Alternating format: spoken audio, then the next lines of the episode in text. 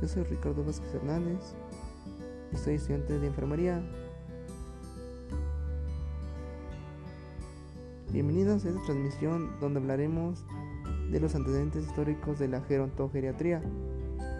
Saludos amigos. Sin más por el momento comenzamos. Empezaremos con Planton, que tenía una visión positiva de la vejez que resalta los agentes individuales del envejecimiento, ya que envejece como se ha vivido cada uno de ellos.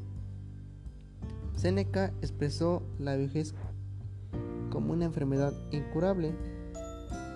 Adolf Quetelet y Francis Galton realizaron el estudio académico sobre las personas ancianas y el envejecimiento. En 1830, Adolf Quetelet es considerado como el primer gerontólogo de la historia. Provocó una auténtica revolución conceptual acerca de la senetud.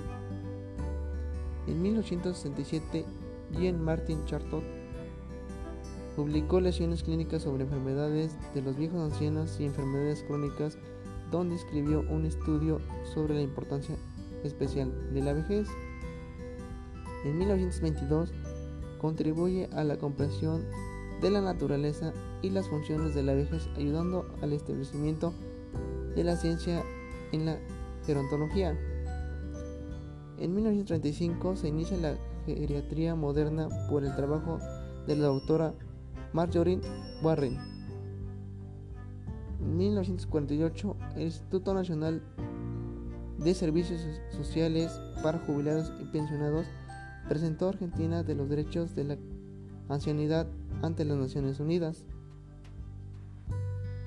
En 1977 se crea la Sociedad de la Geriatría y Gerontología en México. Fue creada considerando la necesidad de realizar estudios e investigaciones a la vejez.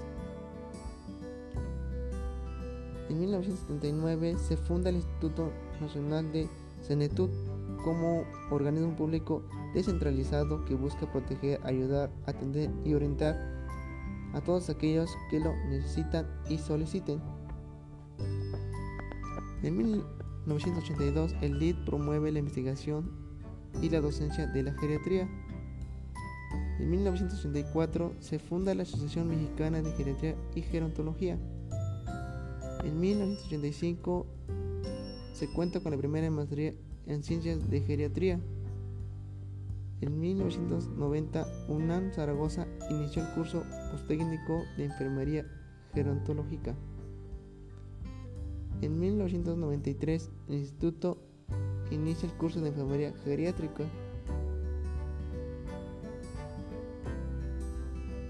En 1999 se dedica el año por las Naciones Unidas a los adultos mayores con la máxima una sociedad para todas las edades. En 2002 se publica el diario oficial Ley de los Derechos de las Personas Adultas Mayores.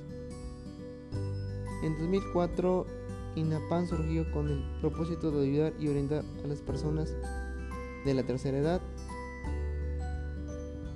en 2012, IMSS crea la geriátrica integral que capacita médicos y enfermeras en la atención de ancianos. Para concluir, en el año 2020, el Instituto Nacional de Ciencias Médicas Salvador Subirán.